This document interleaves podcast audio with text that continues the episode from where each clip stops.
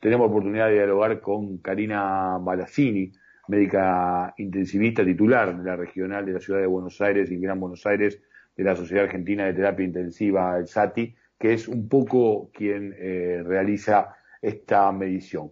Karina Galotín, saluda aquí desde Estado de Alerta, Radio Cooperativa. ¿Cómo te va? Buenas tardes. ¿Cómo le va? Gracias por atendernos. La verdad que preocupado, digo, ¿qué implica esto de que el 90% del personal de terapia tiene signo de agotamiento? Hoy por hoy están con, pedidos de, no asistir a sus lugares de trabajo, algunos de ellos están teniendo algún tipo de consecuencias que son realmente preocupantes. Y en este momento lo que está pasando es que venimos teniendo un nivel de agotamiento altísimo porque ya llevamos más de un año trabajando en forma constante y eh, no tenemos eh, ni siquiera vacaciones. ¿eh? Esto no es solamente que, que estamos trabajando eh, constante, sino que aumentamos nuestra capacidad de trabajo. Como eh, hay pocos especialistas en terapia intensiva, los que, los que estamos trabajando eh, hemos generalmente duplicado la, la cantidad de horas que, trabajamos y esto realmente lleva a un cansancio extremo. Usted fíjese que desde el año pasado a ahora hemos tenido solamente 15 eh, días de vacaciones, que lo hemos podido tomar en el mes de enero, y, y, después no, no tuvimos más vacaciones. Nosotros, eh, nosotros no estuvimos aislados, nosotros eh, no nos hemos quedado trabajando en nuestra casa en forma habitual, sino que casi todos los, los eh, intensivistas del país, eh, que somos muy pocos, hemos eh, trabajado haciendo guardias de 24 horas y multiplicando la cantidad de guardias de 24 horas para poder hacer, dar abasto con lo que fue la, la, casi la duplicación de camas de terapia intensiva que hubo en el país. De la misma forma, sí. Sí, vamos a ir recorriendo, a ver, recorriendo algunas de las cuestiones para entender eh, ¿Cuántos eh, intensivistas hay hoy? ¿Cuántos crees que debería haber en general? ¿Y cuántos deberían atender una situación como esta? En, hay en el país aproximadamente 1.800 intensivistas. Igual acuérdense en que muchos de, nuestros colegas eh, se han enfermado, se han, han fallecido. Esa era la, la, cifra inicial, ¿no? Han quedado con secuelas del COVID importantes que muchos les impide volver a trabajar, ¿eh? Y tendría que haber aproximadamente 5.800, o sea que tendríamos que casi duplicar la cantidad de intensivistas que hay. Y no hoy por hoy, no eh, solamente es, son los médicos, también el personal de enfermería, que está trabajando con, con, en, la terapia intensiva, también los kinesiólogos, eh, también todo lo que es la, la gente de, de, limpieza, eh, eh, los bioquímicos, los nutricionistas. El equipo de salud de terapia intensiva es un, es un conjunto de, de personas que trabajan para tratar de recuperar a un paciente grave.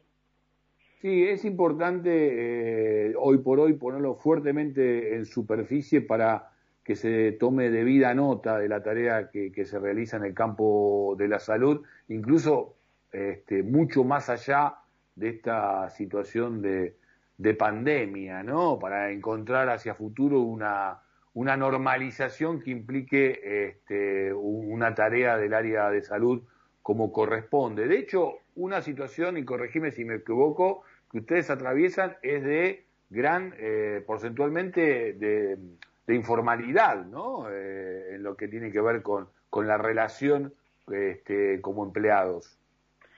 Sí, hay eh, esto que eh, lo que decíamos, la duplicación de camas de terapia intensiva ha llevado a que muchos de los de los médicos, bueno, el otro resto del personal también estén en un trabajo que esté fuera de lo que es la relación de dependencia.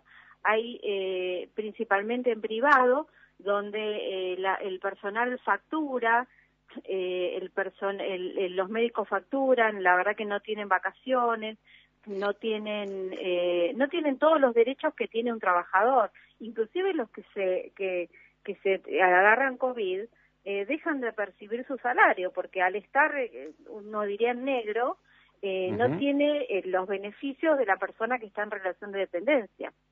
Inclusive si se agarraron COVID dentro del lugar de trabajo, eh, al no trabajar no cobran. Entonces, eh, realmente es una cosa muy injusta. Eh, ¿Cuánto tiempo tarda en capacitarse un intensivista? Porque uno de los de, la, de lo que se ha puesto también en superficie es lo que implica justamente esta profesión, ¿no?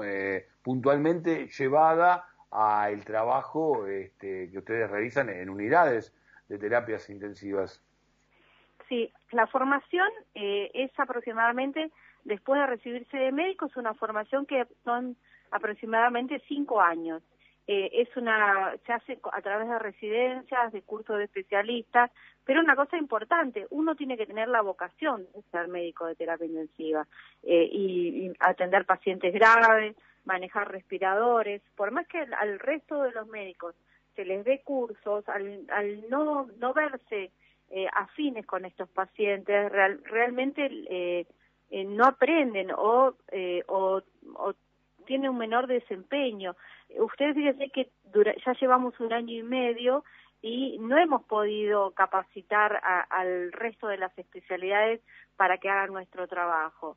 Sí hemos en algunos casos, hay especialidades afines que nos ayudan, pero eh, no, no tienen la capacidad de eh, ver al paciente en forma integral eh, como lo vemos nosotros, porque eh, tuvimos cinco años para podernos formar para ver estos pacientes.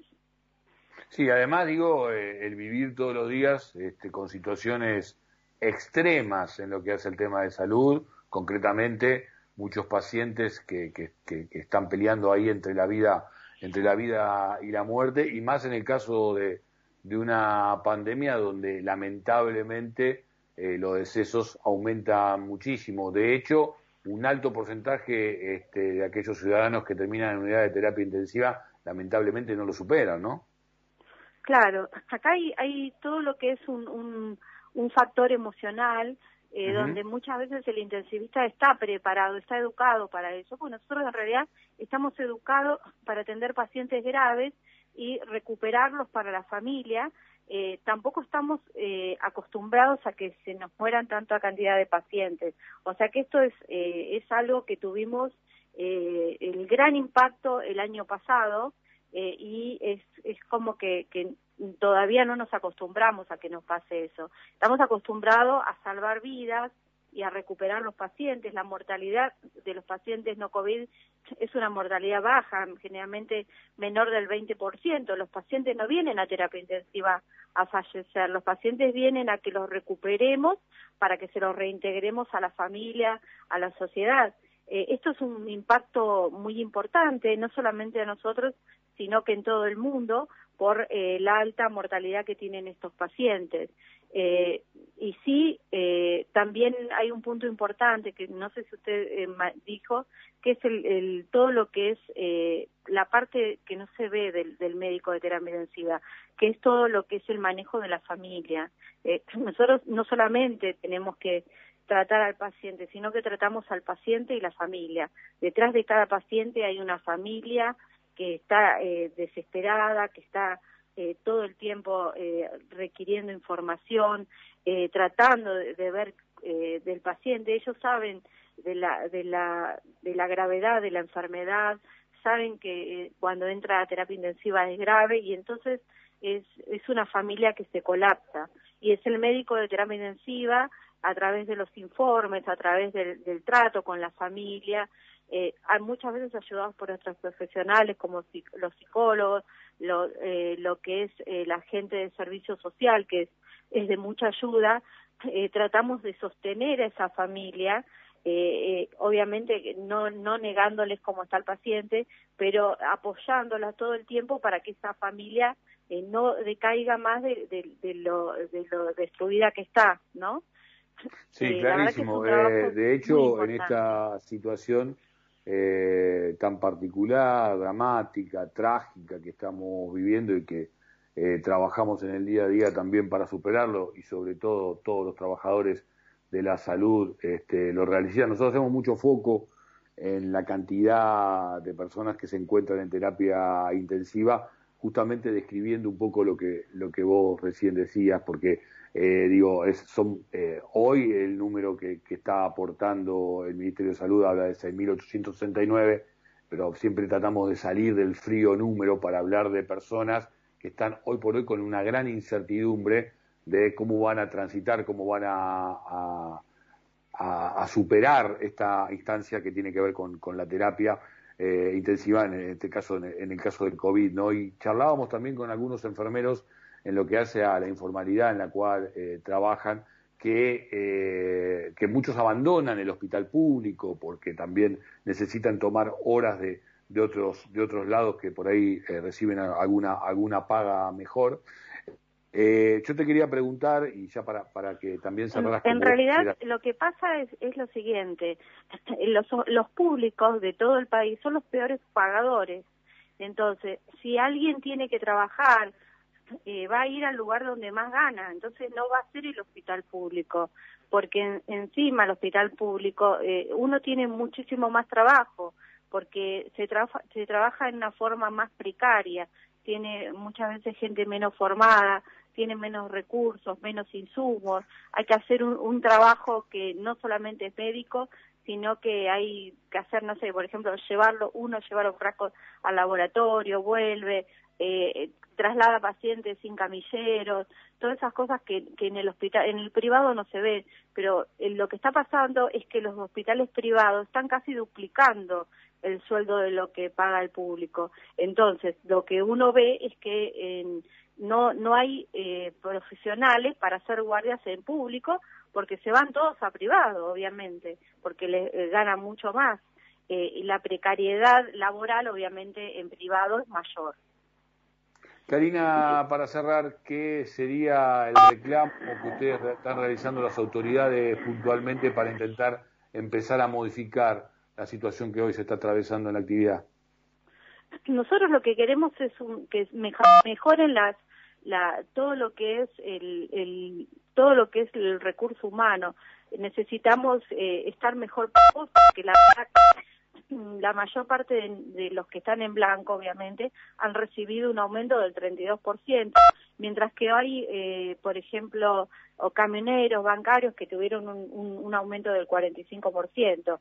Eh, mientras ellos están pidiendo y se les dan bonos de 100 mil pesos, nosotros nos ofrecieron bonos de 5 mil pesos que realmente ni siquiera nos pagaron. Entonces, eh, uno se pregunta, ¿para qué estudia? Eh, 10 eh, años, para qué se especializa, para qué va eh, a, trabajar y se expone a una enfermedad eh, mortal, porque para nosotros también es mortal, si realmente ganamos menos que ellos.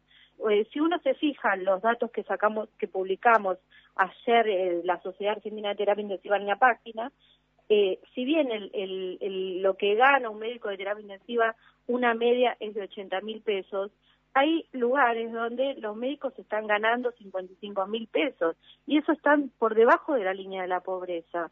Entonces creo que eh, si, si piensan eh, todas las autoridades, porque acá no hay dieta, eh, acá no estamos hablando de, de, ciudad, provincia, nación, estamos hablando que se mejoren eh, la remuneración de los médicos de terapia intensiva, también de los enfermeros, de los kinesiólogos, pero eh, que haya eh, realmente un, reconocimiento eh, importante, porque esto posiblemente siga y vamos a hacer nosotros lo que sigamos en esta forma, eh, sigamos enfermando, sigamos con estrés, sigamos sin vacaciones. Nosotros tenemos que estar 24 horas al lado del paciente y al lado de la familia y ahora estamos encima con pacientes mucho más jóvenes. Entonces lo que queremos es el reconocimiento económico, queremos eh, estar en blanco, ¿no? Que, que, que sean eh, todos trabajos en blanco, no estar facturando y queremos además eh, una reducción horaria porque las guardias de 24 horas son guardias extenuantes y uno no puede estar lúcido eh, cuando llega, no sé, si uno empieza a las 8 de la mañana, ya a las 2, 3 de la mañana, uno no está lúcido para eh, atender a un paciente porque eh, se duerme. Entonces, acá hay que ser muy, activo. Entonces, tiene que haber una reducción eh, de, la, de la carga horaria para que nosotros podamos hacer nuestro trabajo sin cometer errores. Clarísimo, Karina, incluso la verdad no es que están pidiendo nada, como se dice vulgarmente, del otro mundo, sino básicamente un reconocimiento a la maravillosa tarea que, realizan en el día a día. Gracias por estar aquí en Estado de Alerta en Radio Cooperativa. Que termine bien el día, Karina. Gracias, un beso a todos. Hasta luego. Karina Balasini, médica intensivista titular de la regional de la ciudad de Buenos Aires y Gran Buenos Aires de la Sociedad Argentina de Terapia Intensiva.